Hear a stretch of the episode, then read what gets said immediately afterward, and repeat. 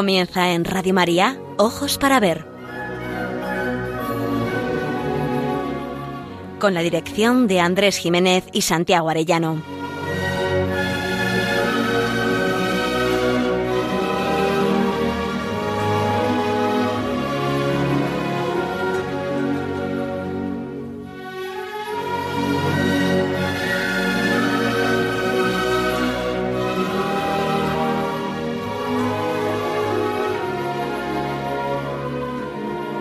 Buenas tardes, queridos amigos. Les saludamos desde Pamplona, donde realizamos este programa el primer y tercer martes de cada mes. Lo hacemos Miguel Ángel Irigaray a los mandos técnicos de este programa, Andrés Jiménez, que les habla, y Santiago Arellano de corazón. Ya le falta poco, esperamos que, que enseguida se pueda incorporar del todo a estas tareas radiofónicas. Un abrazo muy fuerte, querido Santiago, ánimo y adelante, te esperamos. Te esperamos porque queremos compartir contigo esta aventura que realizamos en Radio María, la de aprender a mirar para aprender a vivir.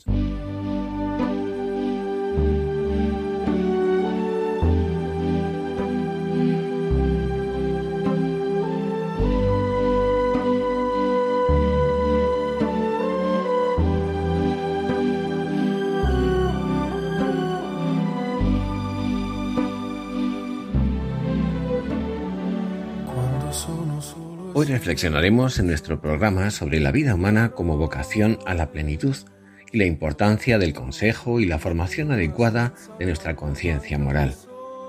Decía Píndaro, llega a ser el que eres. Esta paradoja nos recuerda que somos de verdad cuando somos lo que estamos llamados a ser, porque nuestra naturaleza encierra un orden de perfeccionamiento que marca lo que es el ser humano en plenitud y que se brinda a nuestra libertad como una tarea moral, como una suerte de vocación. Alfred de Vigny, el taciturno poeta romántico, escribía que una vida lograda es un sueño de juventud realizado en la edad madura. Es otra forma de verlo, pero esta vez se queda en el círculo de los sueños y las ilusiones personales, que bien están, pero que necesitan ser traídas hacia lo más alto, hacia ese mejor tú del que hablaba también el poeta Pedro Salinas. Ahora bien, ¿qué es lo que nos impulsa de verdad hacia lo alto? Ni son las leyes biológicas del desarrollo ni los sueños de nuestra imaginación, por importantes que sean. Son los ideales. Y son también aquellas personas que nos obsequian con su confianza estimulante y nos dicen de mil maneras, es bueno que existas, es bueno que estés en el mundo, el bien que tú no hagas se quedará sin hacer y cuenta conmigo si me necesitas. Lo que nos impulsa hacia lo mejor de nosotros mismos es una llamada, una voz que nos emplaza, ya sea escuchada o presentida. Aquel nos hiciste Señor para ti, es San Agustín. Una mirada que nos saca del anonimato, nos despierta y nos llena de confianza al afirmarnos en nuestra dignidad y en nuestra valía. Alguien, siempre alguien, que nos declara su esperanza en lo que podemos y debemos llegar a ser.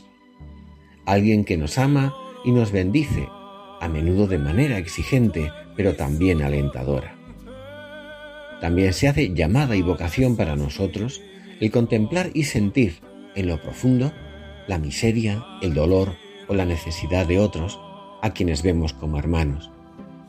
Se ha dicho que la solidaridad y la caridad en lo que tienen de común consisten en ver las necesidades de otro como si fueran las nuestras y en buscar su solución como si al hacerlo buscáramos solucionar nuestra propia necesidad. Eso es también vocación, llamada al cumplimiento de lo mejor de nosotros mismos y a la mejora de nuestro mundo. Hay una belleza magnífica en la voluntad que afronta las dificultades y las tareas de cada día con esperanza, no cansándose nunca de estar empezando siempre. Esta es la más valiosa de las obras de arte, en la cual nosotros mismos somos el mármol y el escultor.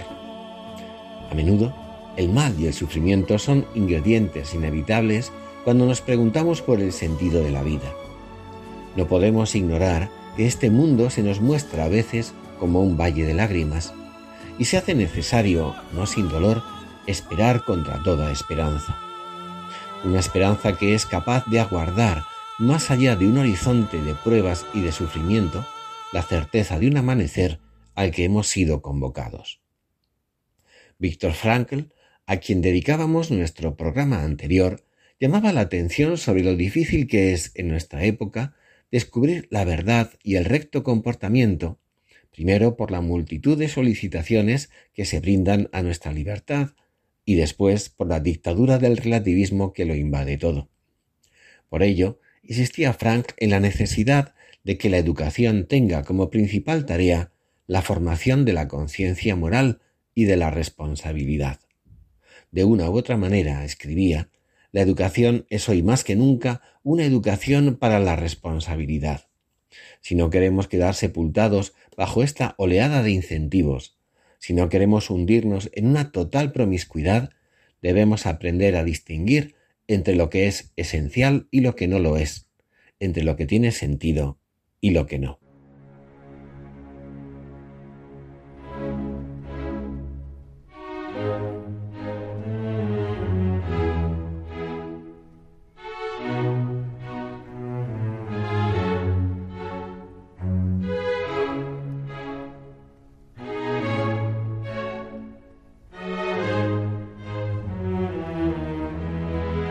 Para ver, el don de la belleza.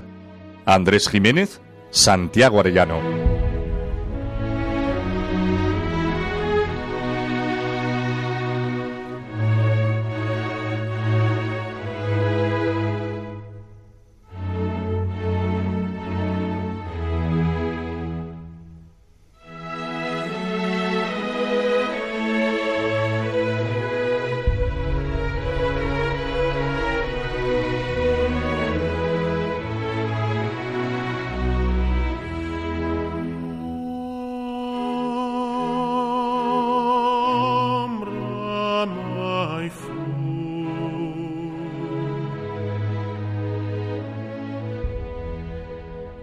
Buenos días, Andrés. Muy buenos días, oyentes de Radio María.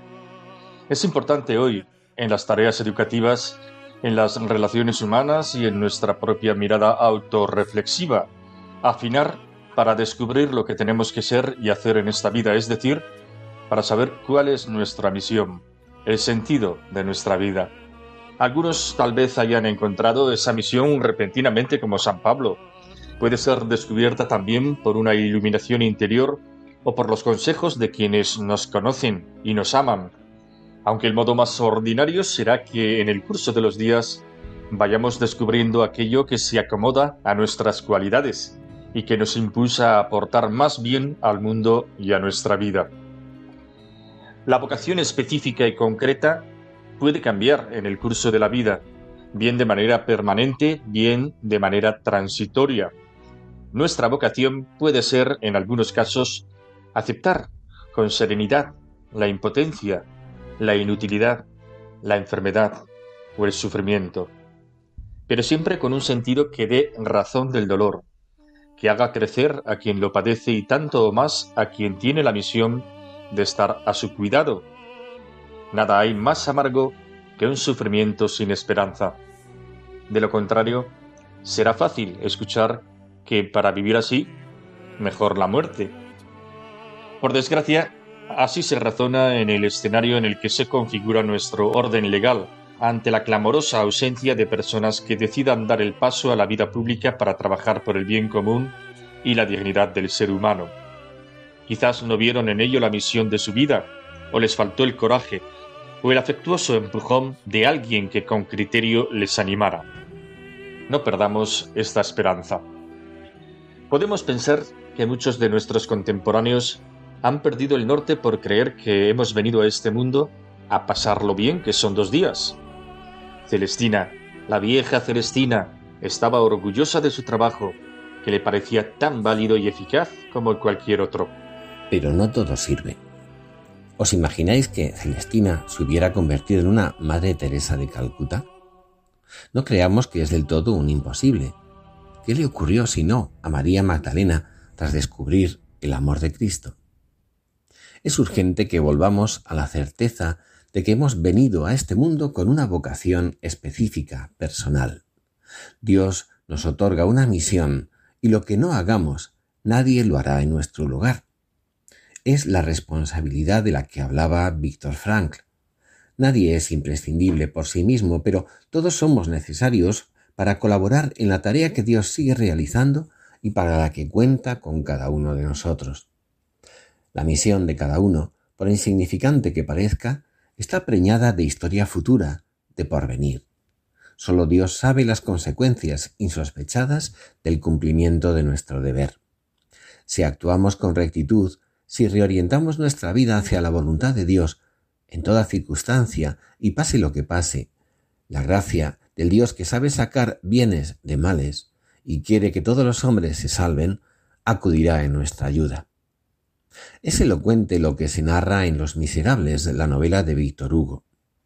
Jean Valjean, hermano mío, Vos no pertenecéis al mal, sino al bien. Todo comenzó con la acción de Monseñor Miriel, el obispo anciano y bondadoso, que con una pequeña obra de caridad y de misericordia desencadena la conversión de un bribón que llegará a transformarse en un hombre bueno, más aún en un torrente de bien por donde pasaba.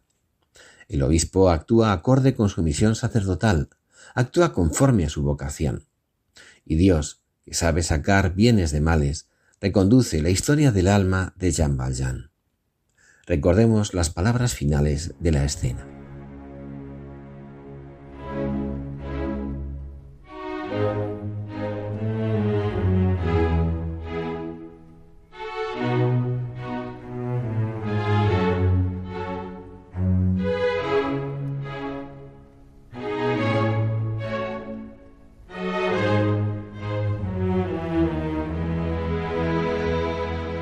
Señores, podéis retiraros. Los gendarmes abandonaron la casa. Parecía que Jean Valjean iba a desmayarse. El obispo se aproximó a él y le dijo en voz baja, No olvidéis nunca que me habéis prometido emplear este dinero en haceros hombre honrado. Jean Valjean, que no recordaba haber prometido nada, lo miró al helado el obispo continuó con solemnidad. Jean Valjean, hermano mío, vos no pertenecéis al mal, sino al bien. Yo compro vuestra alma, yo la libro de las negras ideas y del espíritu de perdición, y la consagro a Dios.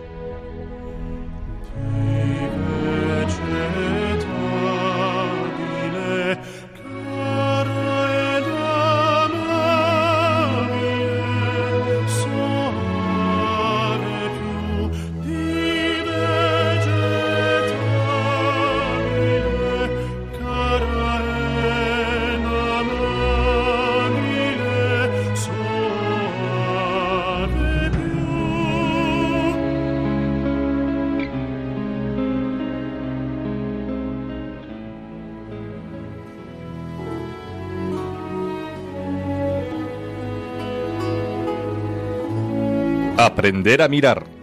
Ojos para ver. Radio María.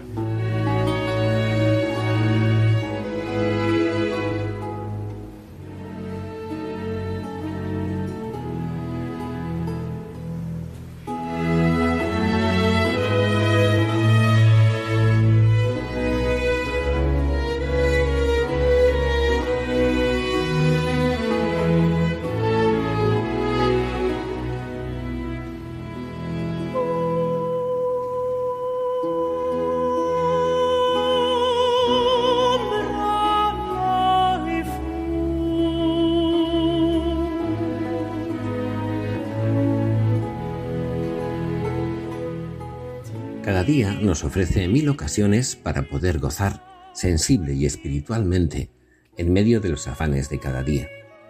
La belleza, el bien y la verdad se encuentran en nuestra casa, en la calle, en el ajetreo del autobús, en las alamedas y hasta en medio de los vértigos y afanes de la vida moderna.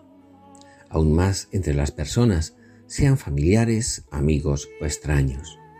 Hay que fijarse para ver pues son delicadas primicias del cielo que esperamos.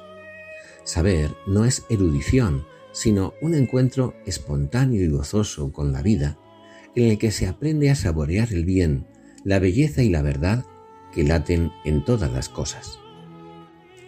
El arte está llamado a ser una escuela que nos enseña a vivir. No es un chispazo efímero o fugitivo. El arte verdadero nos educa, nos abre a la vida. Cuando se asoma a la belleza y cuando la suscita, sirve para enriquecer nuestra vida y la de quienes nos rodean.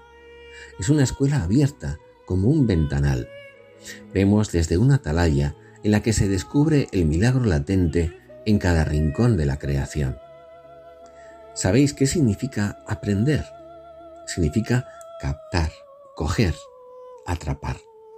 A esta escuela hay que venir con cestos, no con cuadernos.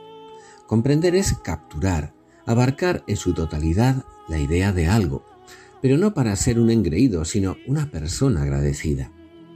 Aprender a mirar es descubrir en las realidades temporales primicias de las realidades eternas vamos a asomarnos a un ejemplo maravilloso escondido entre las páginas del Quijote. Aquí la belleza, el bien y la verdad se hallan en un canto a la dignidad de la mujer que nos ofrece Miguel de Cervantes. Nos encontramos en la primera parte, en los capítulos 12, 13 y 14. Unos amores no correspondidos han llevado al enamorado Crisóstomo a quitarse la vida por el rechazo de la bellísima Marcela. Todos la acusan de cruel e ingrata, y cuando acude Marcela al lugar del entierro, podemos imaginar qué improperios no escucharía.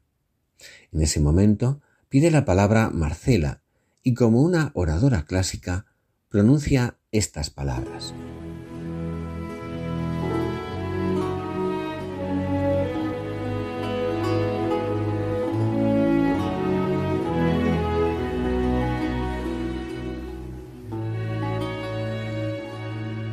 Yo nací libre y para poder vivir libre escogí la soledad de los campos.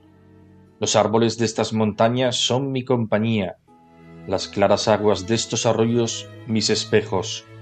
Con los árboles y con las aguas comunico mis pensamientos y hermosura. A los que he enamorado con la vista, he desengañado con las palabras. Y si los deseos se sustentaban con esperanzas, no habiendo yo dado alguna a Crisóstomo ni a otro alguno, el fin de ninguno de ellos, bien se puede decir que antes le mató su porfía que mi crueldad. Y si se me hace cargo que eran honestos sus pensamientos y que por esto estaba obligada a corresponder a ellos, digo que cuando en ese mismo lugar donde ahora acaba su sepultura me descubrió la bondad de su intención, le dije yo que la mía era vivir en perpetua soledad. Y si él, con todo este desengaño, quiso porfiar contra la esperanza y navegar contra el viento, qué mucho que se anegase en la mitad del golfo de su desatino. Si yo le entretuviera, fuera falsa. Si le contentara, hiciera contra mi mejor intención y presupuesto. El cielo, aun hasta ahora, no ha querido que yo ame por destino. Este general desengaño sirva a cada uno de los que me solicitan de su particular provecho, y entiéndase de aquí adelante, que si alguno por mí muriere, no muere de celoso ni desdichado, porque quien a nadie quiere, a ninguno debe dar celos, que los desengaños no se han de tomar en cuenta de desdenes. Que si a Grisóstomo mató su impaciencia y arrojado deseo, ¿por qué se ha de culpar mi honesto proceder y recato? Si yo conservo mi limpieza, ¿por qué ha de querer que la pierda el que quiere que la tenga con los hombres? Yo, como sabéis, tengo riquezas propias, y no codicio las ajenas. Tengo libre condición, y no gusto de sujetarme, ni quiero ni aborrezco a nadie. No engaño a éste ni solicito a aquel, ni burlo con uno, ni me entretengo con el otro. La conversación honesta de las tagalas de estas aldeas y el cuidado de mis cabras me entretiene. Tienen mis deseos por término estas montañas, y si de aquí salen, es a contemplar la hermosura del cielo, pasos con que camina el alma a su morada primera. Y en diciendo esto, sin querer oír respuesta alguna, volvió las espaldas, y se entró por lo más cerrado de un monte que allí estaba cerca, dejando admirados, tanto de su discreción como de su hermosura, a todos los que allí estaban.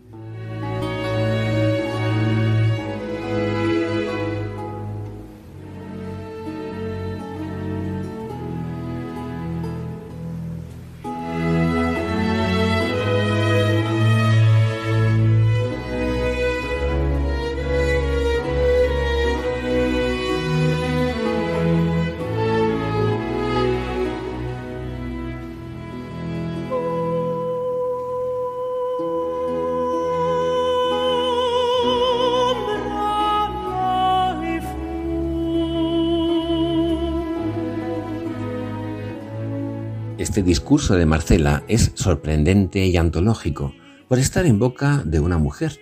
No olvidemos que estamos en los comienzos del siglo XVII y defender el derecho a elegir libremente la opción de vida y no solo la del amor, sino el estilo de vida que dé sentido a su existencia.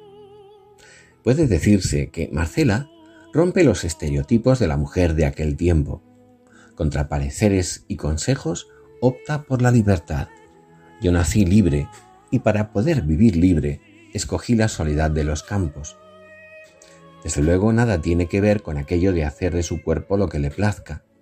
La honestidad cuidadosa y limpia discurre en Marcela entre el bosque, las aguas claras y las conversaciones honestas con las demás zagalas, porque lo que quiere de verdad, y esto es muy sugerente, es contemplar gozosa montañas y cielo como pasos con que camina el alma a su morada primera. Consagra su vida a contemplar la belleza de la creación con una vida en cierto modo eremítica y una dedicación religiosa nueva. Su renuncia al amor humano no puede quedar más explícita. Está próxima al ideal de vida cantado por Fray Luis del vivir quiero conmigo, a solas sin testigo. Es quizás un nuevo modo de consagración religiosa Marcela nos amonesta sin palabras del olvido en que vivimos, siempre de espaldas a la belleza de la creación.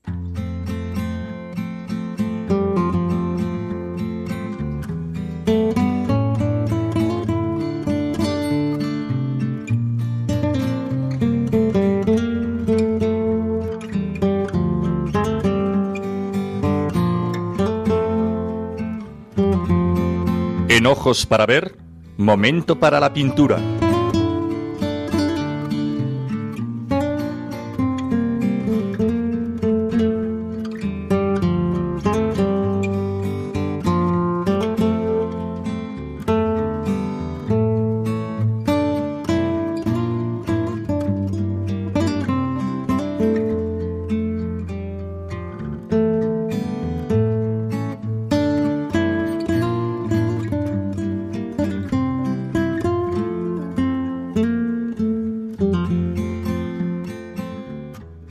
En este espacio dedicado a la pintura, comentamos dos cuadros muy conocidos de Salvador Dalí, en los cuales su hermana Ana María posa como modelo. Los dos fueron pintados en 1926 y se sitúan en Cadaqués, donde la familia pasaba el verano. Ana María dedicaba al parecer mucho tiempo a la contemplación, lo que inspira al artista en estos dos cuadros juveniles. Tenía Dalí unos 21 años y el surrealismo todavía no había hecho presencia en su pintura. El primero de los cuadros se titula Muchacha de espaldas. Una mujer sentada en un sillón de madera, con los hombros al descubierto, mira de frente desde su terraza las fachadas blanquecinas de un paisaje rural. No vemos su rostro. Sobre los tejados, un cielo con nubes blancas y a la izquierda un monte árido de pinos diminutos. Está meditando. El espectador no ve un, paisaje especialmente grato. Los muros y las fachadas cierran el espacio. La pregunta que suscita su concentración callada y fija diría ser precisamente vocacional. ¿Es este mi lugar? se pregunta tal vez. ¿Es aquí donde tengo que sacar adelante mi vida? El cuadro es hermoso pero más hermoso ese espíritu interior que intuimos, que estamos seguros que se hace preguntas. ¿Qué tengo que hacer con mi vida? La segunda obra es más conocida, Muchacha en la ventana, también de ese mismo año, 1926. Se trata de un cuadro muy sugerente y hermoso. No es más que una chica de espaldas apoyada en una ventana y que mira serenamente el horizonte. Es la misma muchacha que en el cuadro anterior, Ana María. Si nos quedáramos en sus formas corporales, nos perderíamos lo mejor. La luz penetra radiante por la ventana. En uno de los cristales de la ventana abierta se refleja el pueblo. Se ve al fondo el mar y en el otro extremo de una bahía un paisaje de playa. Sobre él un cielo abierto, el horizonte. Sin duda que puede ser un canto a la belleza, admirada por una joven pensativa. Sin embargo, simbólicamente, hay dos signos en el cuadro que incitan a buscar otro sentido. El pie derecho lo apoya sobre la punta como si estuviera inquieto. Y sobre todo en el alféizar de la ventana cuelga una blusa o rebeca como si se nos indicara que está a punto de salir. Es lo que nos invitaría a preguntar a esa muchacha. ¿En qué piensas, Ana María? ¿Qué te gustaría hacer? ¿Quieres salir a pasear o tu pensamiento es más profundo y estás planteándote el sentido y el contenido de tu vida, tu verdadera vocación?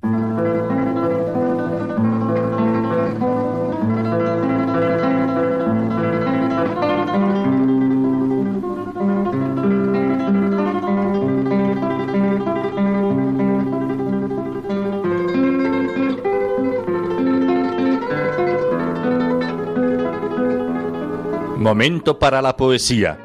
Ojos para ver. Radio María.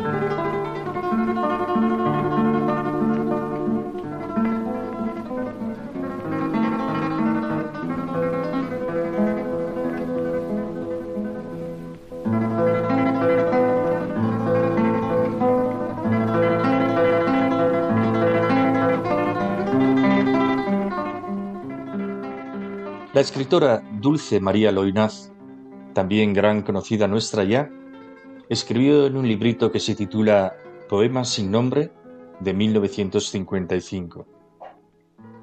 El Señor me ha hospedado en este mundo hecho por sus propias manos.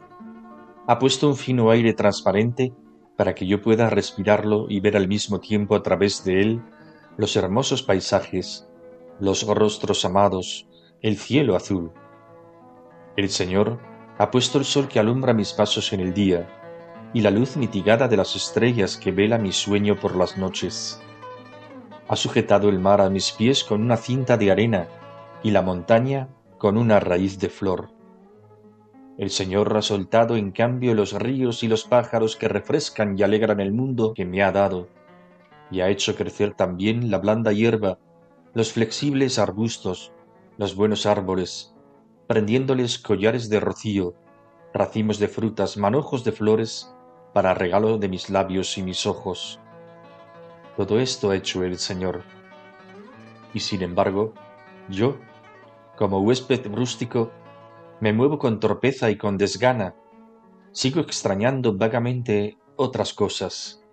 No sé qué intimidad, qué vieja casa mía.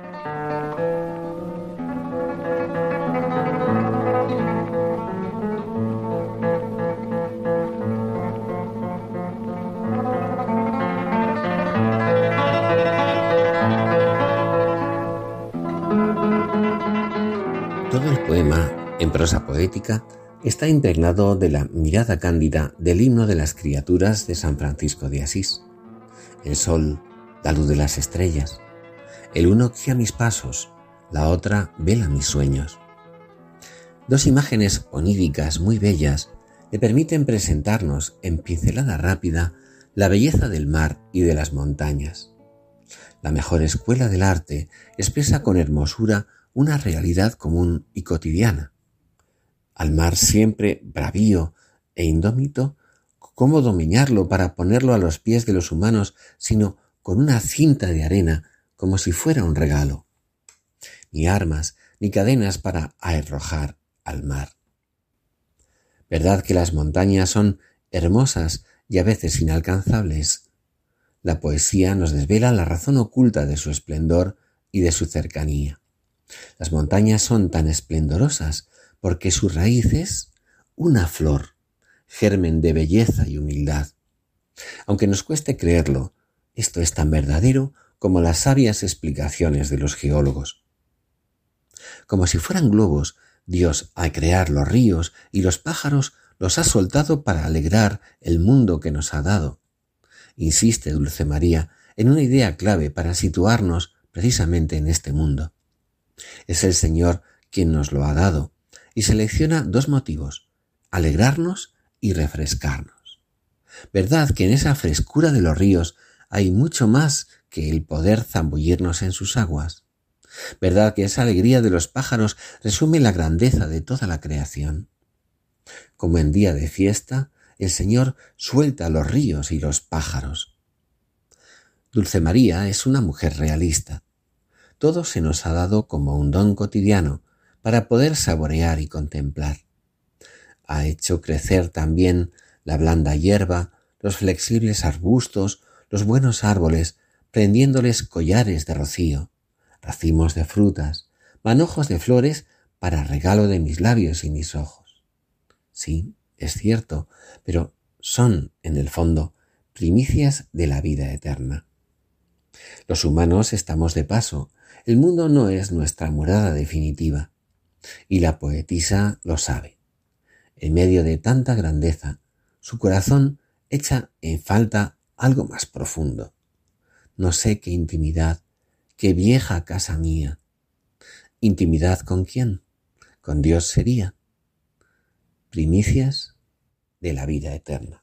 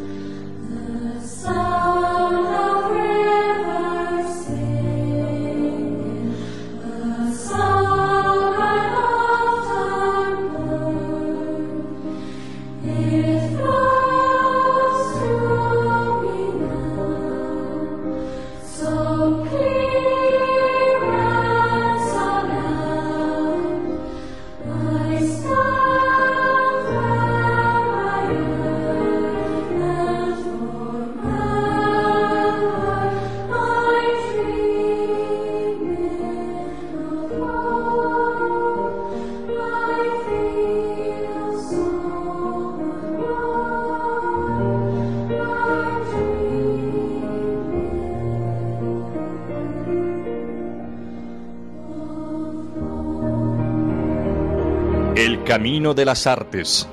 Ojos para ver.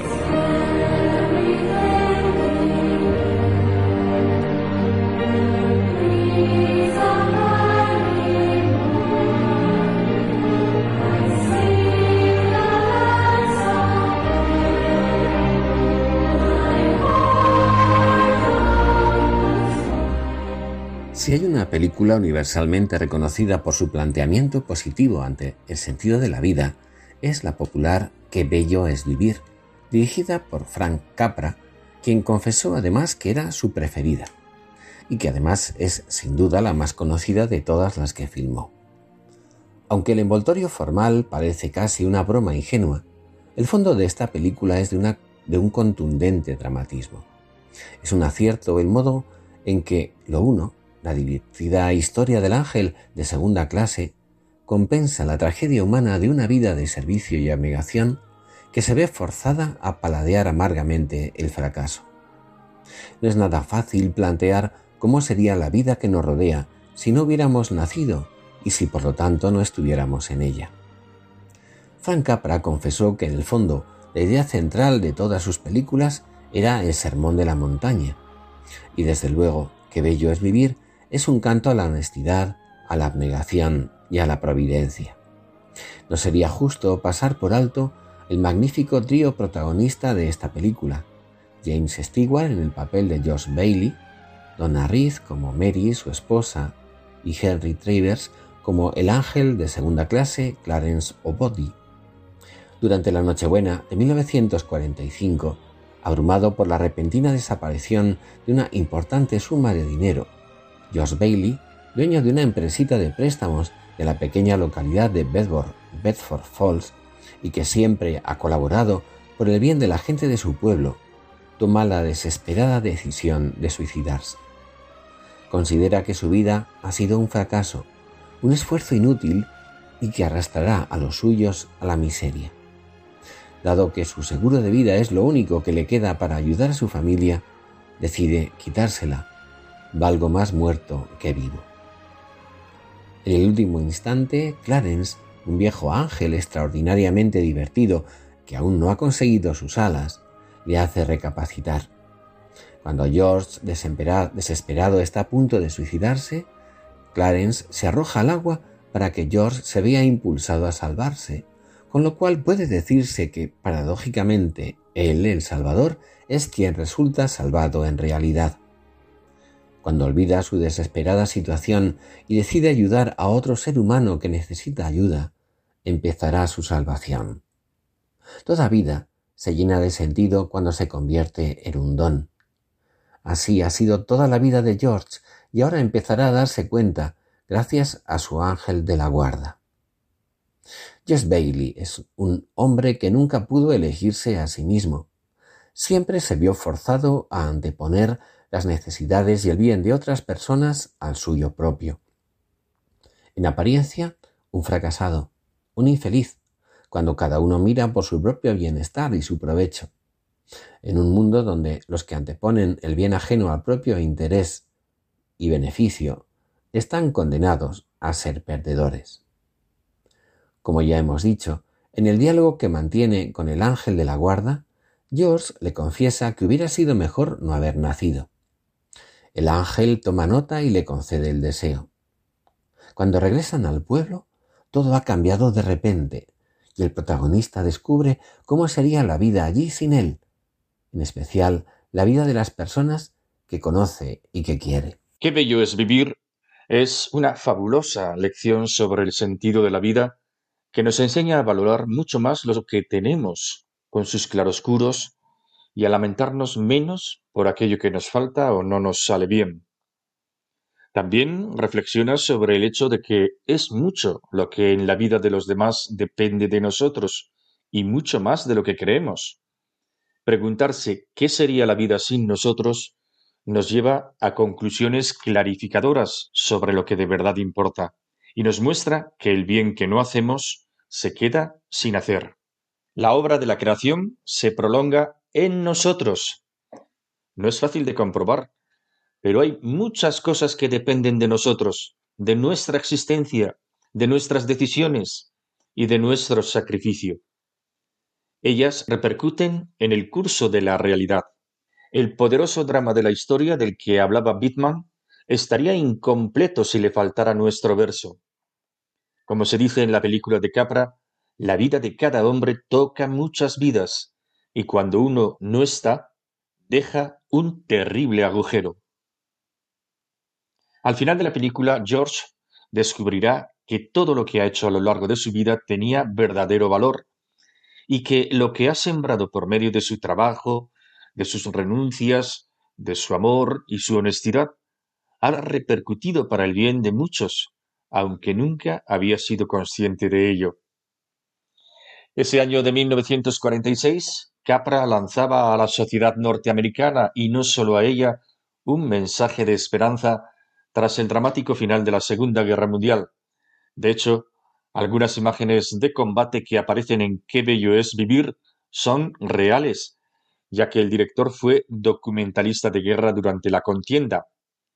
Se ha reprochado a Capra que sus películas siempre concluyen con un final feliz, pero lo cierto es que eso es lo que hace que sus películas sean inolvidables, porque nos inspiraron, nos hicieron bien, nos aleccionaron acerca del bien y del mal. Este mensaje y la magnífica forma de hacerlo llegar al espectador han convertido Qué bello es vivir en un clásico por excelencia que nunca pasará de moda. Traemos aquí la escena en la que Clarence es salvado de morir ahogado por George Bailey y se plantea la insólita posibilidad de que George no hubiera nacido.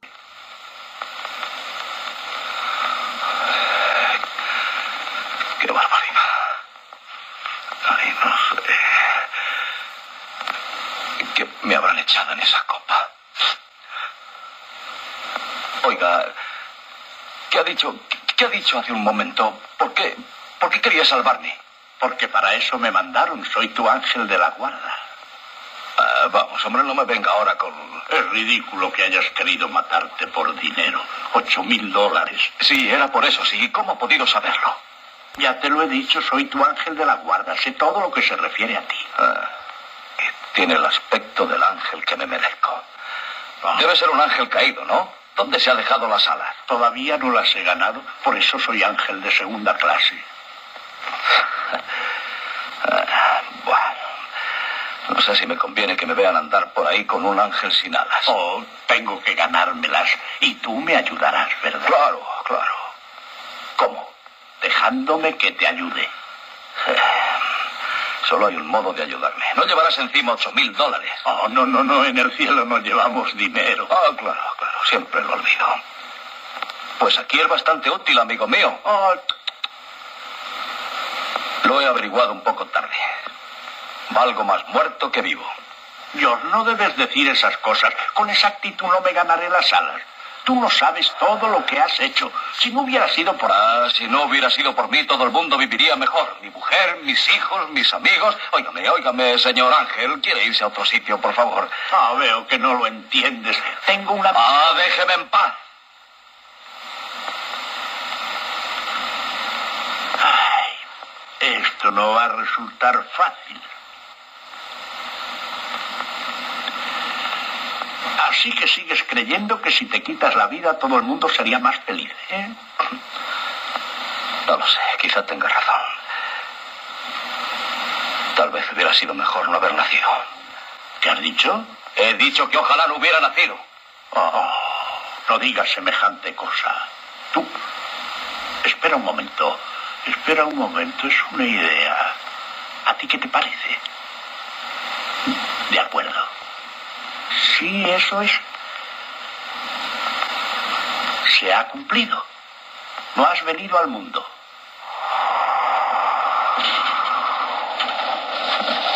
No hay por qué meter tanto ruido. ¿Cómo ha dicho? Que no has venido al mundo, que no existes. Como no has nacido, no hay problemas, ni preocupaciones, ni obligaciones, ni ocho mil dólares que reunir, ni Potter buscándote con el sheriff. Ah, hábleme aquí. Sí, puedes oír con él. Cosa más extraordinaria. Estaba sordo de este oído desde pequeño. Eh, Seguramente por el salto aquel al agua fría. Y tu labio ya no sangra, George.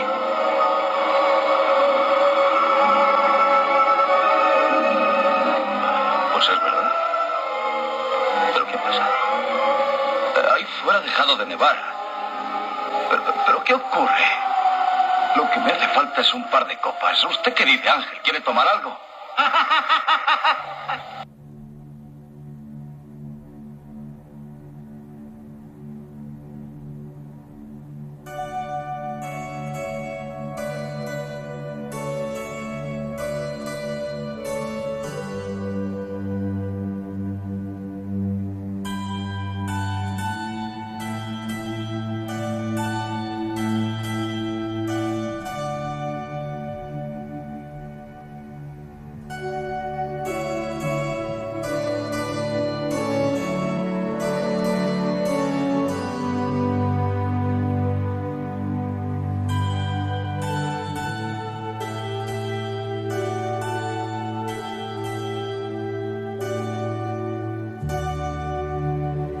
leyendo El despertar de la señorita Prim de Natalia San Martín Fenollera.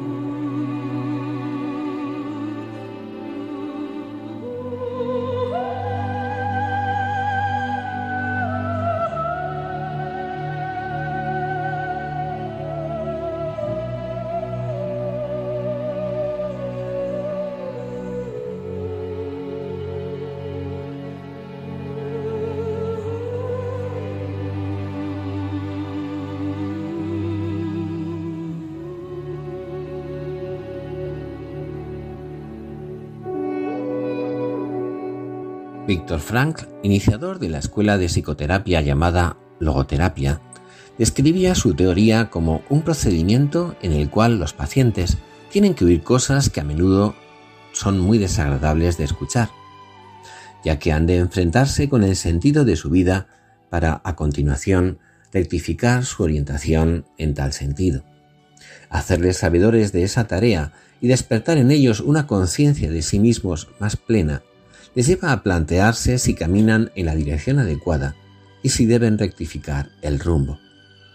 Pues bien, en la historia que nos narra Natalia San Martín hay un momento que parece secundario, pero que además de darnos claves acerca de los personajes principales de la novela, encierra una importante reflexión que tiene precisamente que ver con el tema del que hoy estamos hablando en el programa. Vamos a conocer que la vida de la madre del hombre del sillón, esa gran señora, está marcada por una triste decisión que afectó a toda su familia y que en ella faltó, como se dice en el libro, esa persona o personas que son una bendición para la propia vida y cuya función consiste en decir lo que uno de ninguna manera quiere oír. Nos hallamos en el capítulo tercero de la segunda parte. Hemos sabido que los niños de San Ireneo de Arnois acuden en sus primeros años a la escuela de la señorita Mott para recibir una básica instrucción elemental. También hemos conocido que la sencilla maestra, una mujer ya de cierta edad, fue abandonada años atrás por su marido. Pero un buen día, los dos niños más pequeños de la casa irrumpieron con la noticia bomba del regreso del marido pródigo, se puede suponer el revuelo que tal hecho produjo en los circunstantes, en este caso sobre todo la anciana madre del hombre del sillón y la propia señorita Prim. Ambas habían empezado a congeniar más allá de la áspera sinceridad de la anciana para los reproches, lo mismo que para los halagos.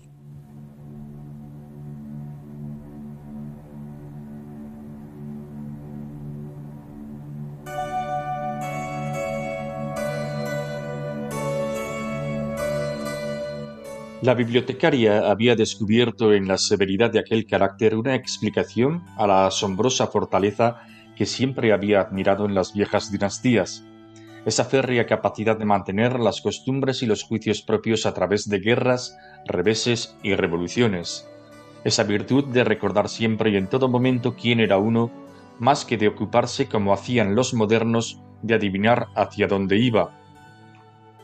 Prudencia, dijo la anciana, Tal vez deberíamos ir a visitar a Eugenia, ¿no le parece? Las mujeres como ella a menudo no saben cómo reaccionar ante estos avatares. No quisiera que ese canalla volviese a burlarse de ella. La señorita Prim convino en que la posibilidad de que Eugenia Mott fuese burlada de nuevo era algo a tener en cuenta y aceptó de buen grado la sugerencia de la anciana.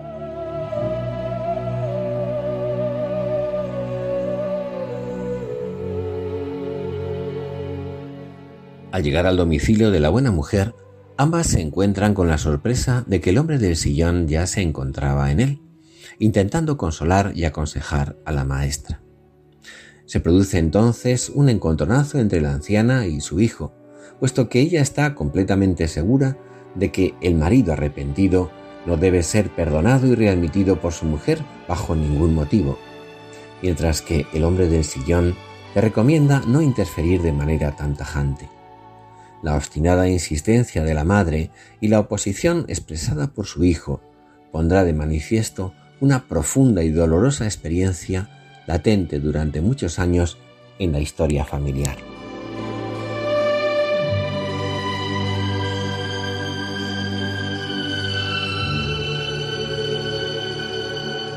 El hombre del sillón se acercó a su madre antes de que ésta pudiera contestar y le dijo en voz baja pero audible te recuerdo que es una decisión suya, no es tu vida ni es la mía. Ella no tiene experiencia en esto y tú tampoco. ¿Cómo resolver una situación como esta? No debe permitirle volver, no debe dejar que ese hombre vuelva a poner jamás los pies en su casa. ¿Por qué? dijo él entonces con un tono de voz bajo y severo que la señorita Prim nunca antes le había oído utilizar. ¿Quizá porque tú tampoco lo permitiste? La mirada que la anciana dama dirigió a su hijo fue tan terrible que la bibliotecaria pensó que se había abierto la puerta de pronto y una corriente de aire frío había entrado en la habitación. ¿Cómo te atreves? exclamó entre dientes antes de levantarse, coger su abrigo y salir de la habitación seguida de su doncella.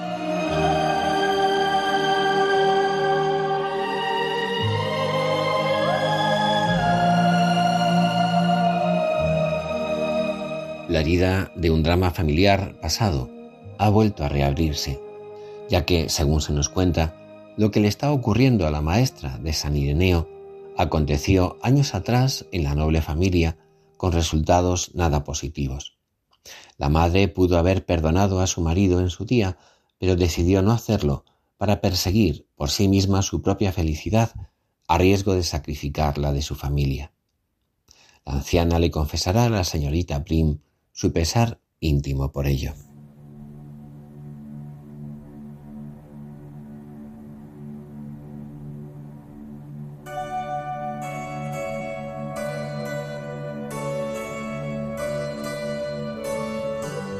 Mi querida Prudencia, hay momentos en la vida en que a todos se nos presentan dilemas que no quisiéramos tener que resolver.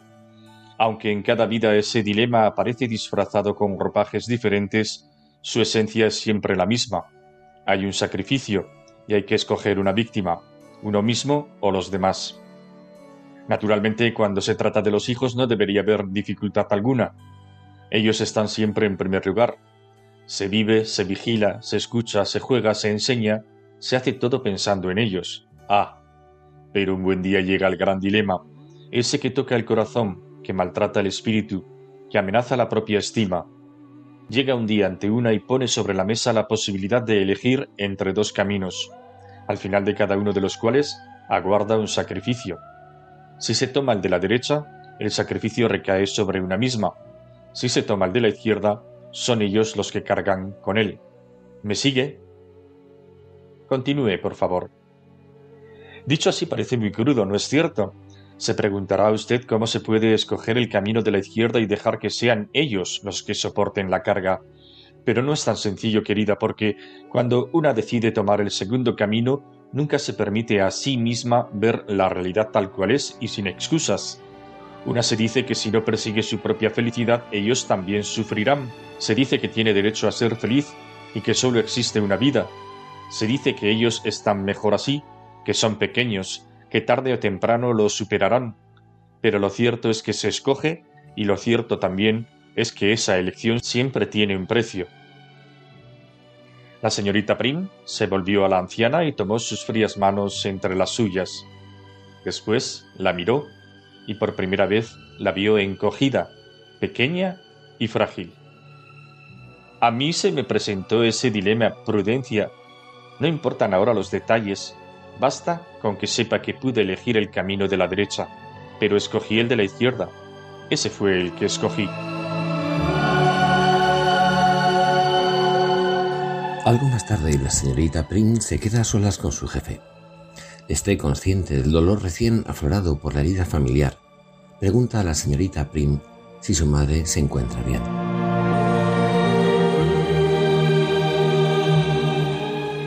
Supongo que sí, pero creo que se siente muy triste. Piensa que usted la culpa de algo que ocurrió hace muchos años. El hombre del sillón guardó silencio unos instantes. No es cierto. La perdoné también hace muchos años, cuando todavía era un muchacho. Es ella la que se culpa a sí misma, pero no puede reconocerlo. Es más fácil proyectar la culpa en los ojos de los demás y defenderse de ello que encontrarla en el interior de uno mismo, donde no hay defensa posible. Pero usted le dijo algo muy duro esta tarde. Yo misma me sorprendí de que fuese capaz de decir algo así delante de todos. Mientras su jefe sacaba las llaves del coche y le abría la puerta, la bibliotecaria se preguntó si no habría ido demasiado lejos con aquellas palabras. El problema de mi madre es que no hay nadie a cuya autoridad pueda someterse, dijo el hombre del sillón. Perdió a sus padres hace muchos años. Perdió también a su marido. No tiene en cuenta la opinión de sus parientes, nunca lo ha hecho, y mucho menos la de sus hijos. No hay disciplina humana o espiritual a la que someta su voluntad. Se guía únicamente por sus juicios, y son sus juicios también el único tribunal encargado de reprenderla cuando comete un error.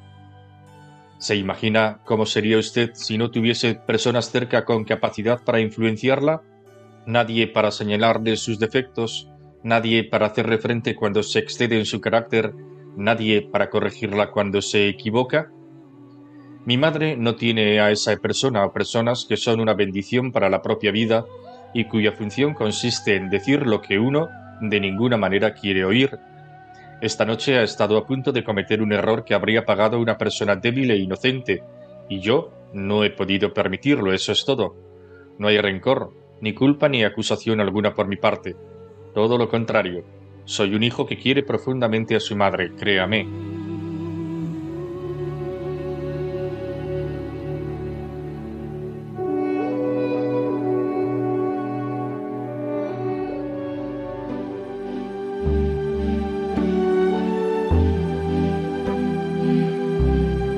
Queridos amigos, no podemos pasar de puntillas sobre las grandes cuestiones de nuestra vida. Una conciencia bien formada y el consejo de la buena gente que nos acompaña y quiere pueden servirnos de ayuda para conocer la voluntad de Dios para cada uno de nosotros.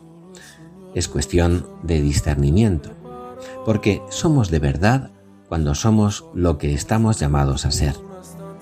Un saludo muy cordial. Nos despedimos hasta dentro de dos semanas. Que tengan un hermoso día.